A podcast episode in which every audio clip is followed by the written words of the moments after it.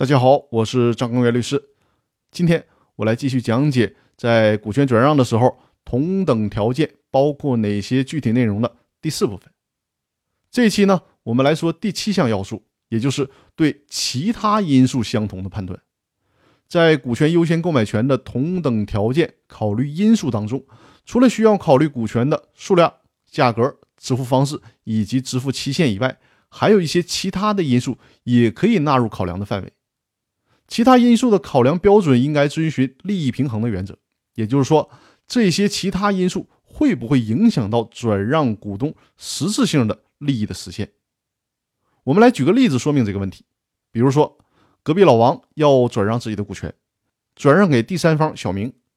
转让的条件是小明以一百万元的价格购买隔壁老王百分之十的股权，同时呢，小明还把他持有的一项关键性的技术投入到公司当中。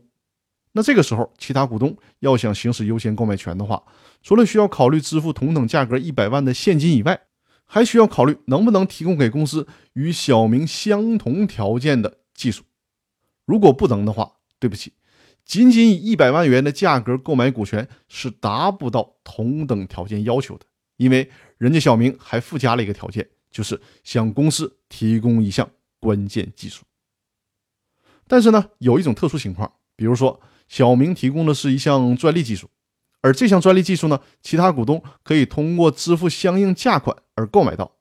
那如果其他股东既愿意支付一百万元的股权转让价款，同时呢又愿意拿出钱来购买相同的专利，在这种情况下就符合了同等条件的要求。另外呢，这种从属的条件，也就是其他因素，还包括信用状况。比如说，公司的一个股东想把股权转让给第三人小明。而公司的另外一个股东隔壁老王要求以同等条件购买，但是呢，小明是一个信用良好的人，而隔壁老王信用不良，甚至被法院列入了执行黑名单。在这种情况下，这个同等条件的考虑因素就可以包括信用状况，也就是说，公司的股东可以要求除了同等的股权转让价格以外，还需要有同等的良好的信用状况，而显然。公司的另外一个股东隔壁老王不具有这种同等的条件，所以说呢，不符合行使优先购买权的条件。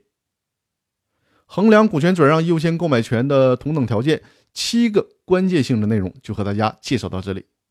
但其实呢，这个问题还是比较复杂的，所以说针对行使优先购买权当中同等条件的其他要素，我在接下来的音频当中还会继续的开展讨论。